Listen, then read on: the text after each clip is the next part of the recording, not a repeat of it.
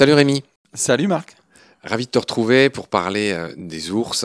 Et aujourd'hui, on va aborder un gros morceau. Et en plus, c'est celui qui te fascine le plus, celui que tu connais le mieux. C'est quasiment un membre de ta famille. Je veux parler d'Ursus maritimus, l'ours polaire, l'ours blanc. C'est cela. Alors, on va peut-être commencer par dire qu'avec l'ours Kodiak, c'est le plus grand carnivore terrestre c'est assez ambigu parce que c'est pour ça qu'il s'appelle Ursus maritimus d'ailleurs. Parce que c'est un ours marin et donc dans certaines, entre autres en Amérique du Nord, on le considère presque plus comme un mammifère marin que un mammifère terrestre. Parce qu'en fait, il, tire sa subsistance du monde maritime et entre autres de la chasse aux phoques. Donc c'est pour ça que c'est un petit peu euh, compliqué de le classer comme ça euh, dans les ours, euh, dans les animaux terrestres ou maritimes. Il passe énormément de temps dans l'eau, l'ours. Alors il passe énormément de temps dans l'eau, mais surtout sur l'eau, sur la banquise. Hein. Donc ce qu'il faut bien euh, voir, c'est que le, milieu de vie, le milieu de chasse, surtout de l'ours polaire, c'est la glace de mer. Donc il faut pas confondre avec les icebergs, les glaciers et tout ça, qui c'est de la glace de terre. La glace de mer, c'est quand il fait très froid dans l'Arctique, eh bien la, la, mer gèle et se transforme en banquise, donc euh, en anglais sea ice. Donc c'est assez descriptif. Donc c'est la glace de mer. Et ça va être son lieu de chasse indispensable, cette espèce de pont euh, entre la terre et les lieu de vie des phoques. D'accord Rémi. On va aller du général au particulier, comme on aime bien faire dans Baleine sous gravillon. On a dit que c'était un des plus grands carnivores terrestres, avec son cousin l'ours Kodiak. Le plus gros jamais pesé faisait plus d'une tonne, il faisait 1102 kilos. Mais en moyenne, euh, l'ours polaire atteint facilement 800 kilos. Pas facilement. C'est un petit peu ce qui est dommage, c'est qu'on parle beaucoup des, des records. Alors euh, souvent en plus on sait pas, faudrait qu'il y ait la source aussi parce que les ours qui sont en captivité malheureusement grossissent beaucoup plus parce qu'ils n'ont pas les stress non plus alimentaires, ils n'ont pas la reproduction, donc ils deviennent beaucoup plus gros. Donc il faudrait aussi avoir la, la source de ces informations. Déjà quand on voit un ours polaire euh, mâle adulte reproducteur qui a une dizaine d'années qui fait 450 kilos, c'est déjà une énorme bête. Donc c'est déjà très très gros. il y en a eu certainement plus gros encore vers 5 600 kilos. Mais je dirais que la moyenne d'un mâle reproducteur, c'est plutôt aux alentours de 450 kilos. Oui, et en plus, il y a des études qui montrent, et là, pour le coup, c'est, je pourrais te retrouver les sources, que le poids moyen des ours a beaucoup baissé ces derniers siècles. Oui, le, poids des ours baisse. Pourquoi? Parce qu'ils sont sur une banquise qui est de plus en plus versatile, qui se déplace, qui est plus fine, donc qui bouge beaucoup plus. Donc, ce qui fait que les ours sont toujours obligés de se déplacer. Et donc, euh, la chasse est moins rentable, on va dire. Pour le poids était un handicap non, c'est pas ça, c'est qu'ils dépensent beaucoup plus d'énergie, donc ils accumulent beaucoup moins, donc ils sont obligés d'être toujours, toujours en mouvement pour trouver des phoques, donc ils ont moins, moins d'alimentation, et, donc ce qui fait que le poids moyen diminue. Il y a eu aussi dans certaines régions beaucoup de chasse, et euh, malheureusement, euh, les, chasseurs de trophées en particulier choisissent les animaux les plus gros, les plus, euh, les plus importants pour s'essuyer les pieds dessus, et, et donc évidemment les plus beaux reproducteurs, eh bien disparaissent de cette façon-là. Alors on va parler des, effectifs, des populations dans, un instant, mais je voudrais qu'on continue à, décrire un peu leur, aspect, leur biologie. On va parler bah, de sa couleur, on va parler de ses poils. J'ai envie que tu nous expliques que les poils de l'ours blanc ne contiennent pas de pigments blancs. En fait, ils sont creux, translucides. Mmh. Et en plus, leur peau dessous, elle est noire. Donc, il n'y a rien de blanc dans l'ours. Pourquoi, pourquoi il nous apparaît blanc? Bah, c'est un phénomène optique hein, parce qu'il absorbe en fait toutes les, les longueurs d'onde et donc ce qui fait que on le, nous on le voit blanc. Mais c'est vrai que le poil est transparent, c'est une espèce de petite fibre optique on va dire, hein, donc qui draine vers la peau euh, noire les rayons du soleil. Alors on a souvent pensé, ça avait été euh, évoqué dans les années 60 en particulier, que c'était un moyen de se chauffer en fait, c'était comme un panneau solaire. Bon, plus récemment il y a eu des études qui ont démontré que c'était pas exactement le cas parce que les fibres sont, sont trop fines, trop courtes aussi.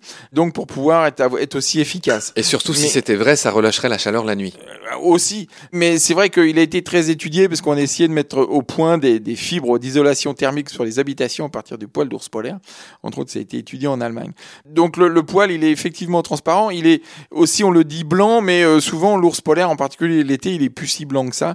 Parce que comme le poil est creux, eh bien, il peut y avoir des tas de petites saletés qui se mettent dedans. Il peut y avoir la graisse aussi de l'ours qui devient un petit peu rance, on va dire, qui jaunit. Donc, ce qui fait que souvent, à l'automne en particulier, les ours sont plutôt jaunes plus que blancs, quoi. Ouais, donc pourquoi il apparaît blanc? Des phénomènes de réflexion, de réfraction mmh. entre ses poils qui sont encore une fois des tubes creux translucides sur une peau noire. Il absorbe les ultraviolets, d'où sa couleur un peu jaunâtre. Parfois aussi les ultraviolets et le violet. Et j'ai lu que ça favorisait cet aspect un peu crème. Ouais, mais le jaune, c'est vraiment aussi parce que le poil, la saleté. Euh, la, saleté. Quand les femelles, par exemple, dans la région de Churchill, où les, les femelles passent l'hiver dans une tanière, donc dans du dans de la terre, quoi. Hein. et donc quand ils ressortent, le poil est, est, assez jauni parce que justement il y a de la terre dans les poils creux, quoi. Alors, tu l'as déjà évoqué dans un épisode précédent, l'ours blanc s'est séparé de la, je ne sais pas comment dire, de la lignée de ses cousins bruns. Il y a assez peu de temps au final, c'était vers quand? On pourrait dire que ça peut-être démarré il y a un million d'années et on est à peu près certain que les, ours polaires tels qu'on les voit maintenant ont 600 000 ans. Donc c'est vraiment euh, très récent dans l'évolution. On suppose, euh, les analyses génétiques montrent que c'est euh, une population d'ours bruns au sud-est de l'Alaska, donc dans un groupe d'îles qu'on appelle ABC, donc Admiralty, Baranov et Chicago, donc où il y a une plus grande proximité entre les ours bruns et les ours polaires. Donc on suppose que c'est dans cette région-là où des ancêtres de ces deux espèces sont euh, adaptés à la chasse sur la banquise grâce à un nouveau, un nouveau pelage, un nouveau camouflage. D'accord. On a aussi évoqué dans d'autres épisodes que, alors ça commence comme une blague, mais en fait c'est très sérieux ce qu'on va raconter, c'est que avec le réchauffement climatique et aussi euh, c'est quelque chose au final qui a toujours existé, c'est que la descendance d'ours blancs et d'ours bruns et fertiles, c'est-à-dire mmh. qu'ils peuvent s'hybrider, ils sont proches parents, donc euh, ceci euh, raconte bien cela, et on les appelle les gros lards et les pislis. Oui, alors c'est pas très joli comme nom. On en a beaucoup parlé, mais il faut savoir que c'est euh, à chaque grande variation climatique, ces deux espèces se sont croisées. Moi, je suis allé dans une, grotte en nord de l'Écosse où euh, ils ont trouvé un, crâne d'ours brun vieux d'une quinzaine de milliers d'années, un crâne d'ours polaire vieux de 20 000 ans ou 22 000 ans, et un crâne d'ours brun vieux de 40 000 ans. Donc ça veut dire que dans la même grotte au nord de l'Écosse, eh bien ces deux espèces se sont croisées et c'est pas récent quoi. Et le plus vieil ossement d'ours polaire qui a été identifié au nord du Spitzberg, vieux de 130 000 ans, et, eh bien il est du point de vue génétique beaucoup plus ours polaire que les ours polaires actuels, parce que entre deux, bah, il y a eu des croisements, donc ce qui fait que c'est pas c'est pas nouveau. Et comme euh, l'évolution est, importante pour passer aussi peut-être les grandes étapes climatiques ou d'absence de nourriture, eh bien on peut supposer que ces deux espèces ont réussi à survivre justement en s'hybridant. Il y a beaucoup de débats qui euh, intéressent la communauté de ceux qui s'intéressent aux ours. On va tous les évoquer le plus objectivement possible. Déjà, le fait qu'il y ait deux sous-espèces est très débattu. Apparemment, il y en a qui pensent qu'il y aurait un Ursus maritimus maritimus et un Ursus maritimus marinus, deux sous-espèces. T'en penses quoi? Ouais, J'en pense que c'est un peu un peu compliqué. Alors, ce que l'on sait maintenant, au-delà même des sous-espèces, ce qui est plus important, c'est de voir comment les ours et les populations d'ours vivent sur le rythme de la banquise. C'est-à-dire que vraiment leur cycle annuel est basé sur la banquise et la banquise ne, ne vit pas de la même façon partout. Donc il y a plusieurs articles en fait. Et donc on sait qu'il y a des populations qui sont inféodées à la baie d'Hudson, par exemple, avec une population relativement isolée du reste des autres ours polaires et qui fait donc une migration euh, circulaire. On sait aussi que la population de la mer de Beaufort, donc qui vit au nord de l'Alaska, a un autre type de mouvement en fonction de la banquise. On sait que les ours de la mer de Barents qui euh, naviguent entre le Spitzberg et la François-Joseph en Sibérie ont encore un autre cycle lié à la banquise. Donc au-delà même d'aller chercher, il y a une époque, il y avait beaucoup plus de sous-espèces que ça encore, qui étaient liées à des variations de la largeur du crâne. Enfin, il y a eu tout un tas d'hypothèses possibles. Ce qu'il faut bien voir, c'est que l'ours polaire vit au rythme de la banquise et suivant les endroits où il vit, eh bien, le cycle est un petit peu différent. D'accord. Tu l'as évoqué, c'est une bonne transition. Où est-ce qu'on trouve les ours? Donc, en fait, plutôt que de sous-espèces, apparemment les scientifiques préfèrent pour l'instant parler de sous-population. Mhm. Il y en aurait 19 dans le monde, on va pas dire les 19, mais j'en ai noté 6 qui sont principales, et donc je vais te demander de me les confirmer. La première, c'est la mer, la mer de Tchouch, c'est comme ça qu'on dit? Oui, oui, oui, on peut dire ça comme ça. Alors c'est où ça? Ça, c'est à l'ouest du détroit de Bering. Donc, c'est au nord de la Sibérie. Donc, entre autres, avec une île tout à fait emblématique qui s'appelle l'île Wrangel. Donc, là où il y a une très, très forte concentration euh, d'ours polaires, oui.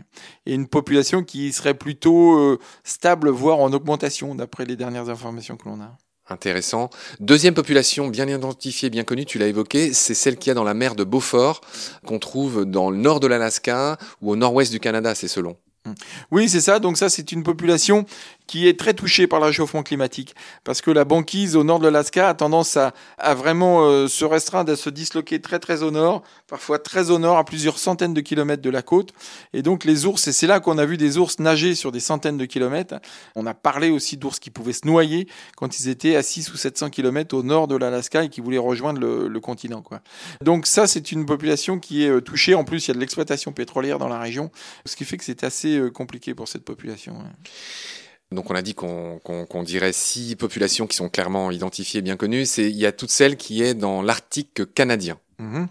Donc ça, il faut savoir que les deux tiers de la population d'ours polaires dans le monde vivent au Canada, donc environ 15 000 individus.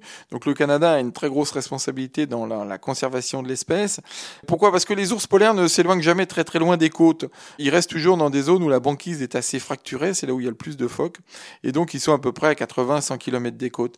Donc l'archipel nord-canadien offre beaucoup de chenaux, beaucoup de passages entre les îles, et puis aussi une banquise relativement stable. Et la banquise est, est presque pérenne dans, certains endroits, et donc il y a de quoi aller chasser presque toute l'année au, au, au, nord du Canada. Donc ce qui fait que c'est une zone tout à fait privilégiée pour les ours polaires, donc avec une population relativement importante. Population suivante, c'est pas loin. Alors, juste pour dire que cette province du Canada dont on parle, en grande partie, c'est le fameux Nunavut. C'est ça. Donc, c'est une province euh, autonome gérée euh, donc par un gouvernement inuit, donc autochtone. Donc, il y a encore des droits de chasse d'ailleurs euh, pour les populations locales. Donc, ça, c'est aussi important économiquement, culturellement, socialement même. Donc, la, la, la relation avec l'ours reste très très forte dans ces régions.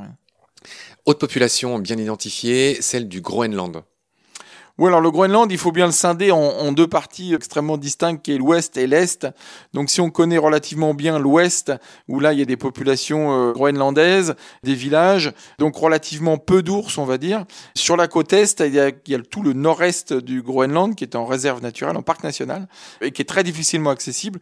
Il y a que, je crois, 24 membres de la patrouille Sirius qui vivent sur euh, un territoire qui est plus grand que la France. Ce qui fait que là, on a beaucoup de mal à estimer la population d'ours. Moi, j'y suis allé euh, par là. Il y, y, a, pas mal d'ours polaires quand même, mais c'est très difficile de les compter. Quoi.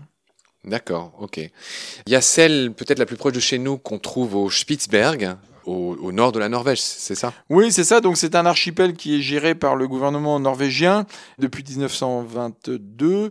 Et euh, cet archipel, donc là pareil, on a beaucoup d'îles, donc beaucoup de chenaux, donc euh, présence de phoques euh, relativement importante. Sauf que la côte ouest du Spitzberg est, irriguée par un courant relativement chaud, qui est une, une résurgence du, du, Gulf Stream qui monte jusqu'au nord. Et donc maintenant, avec les réchauffements climatiques, la côte ouest a quasiment pas de banquise pendant l'hiver. Donc on va trouver des ours surtout sur la côte est et plus loin vers la mer de Barents, donc vers l'archipel François-Joseph euh, côté sibérien. D'accord. Et la dernière grande population que je voulais nommer, bah, c'est tous les ours sibériens. Oui, alors là, c'est une zone où on a très très peu d'informations. Donc tout ce qui est mer de Kara, mer de Latef, il y a très peu d'informations. On sait aussi que les populations d'ours polaires ne sont pas très très importantes parce que la banquise euh, l'été, et ça c'est dans un cycle assez euh, naturel, monte très très au nord et donc les ours polaires ont une période sans glace relativement importante. Rémi, tu nous as bien détaillé euh, chacune des populations où on trouve des ours euh, ben, dans le nord, parce que ce qu'il faut dire aussi, au cas où ça serait pas clair, c'est que les fameux ours polaires, de fait, on les trouve que sur un seul pôle. Il y en a absolument aucun en Antarctique. Oui, il y en a, il y en a jamais eu, hein, et donc c'est assez simple pour s'en rappeler, parce que donc Arctique, ça vient de Arctos en grec, hein, donc euh, donc c'est vraiment la région de l'ours, et Antarctos, c'est euh, Antarctique, c'est tout le contraire, qu'il n'y a jamais eu d'ours euh, anti-arctique, anti-arctique, et donc il n'y a jamais eu d'ours dans l'hémisphère sud. Les seuls ours qui peuvent être potentiellement dans l'hémisphère sud sont les ours à lunettes, donc en Amérique du Sud. Ce sont les seuls qui s'approchent en fait de l'équateur. Les petits latinos dont on a parlé dans un autre épisode. Cher Rémi, on a fini notre épisode sur l'ours polaire. On va voir tout le reste, il y a beaucoup de choses à dire. Donc je te remercie beaucoup pour tes lumières. À très vite. Salut. Salut Marc.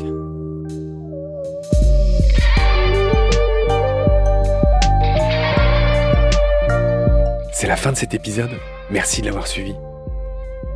Pour continuer, nous avons besoin de votre soutien. Et vous pouvez nous aider simplement, en quelques clics et gratuitement. Il suffit par exemple d'utiliser le moteur de recherche solidaire Lilo.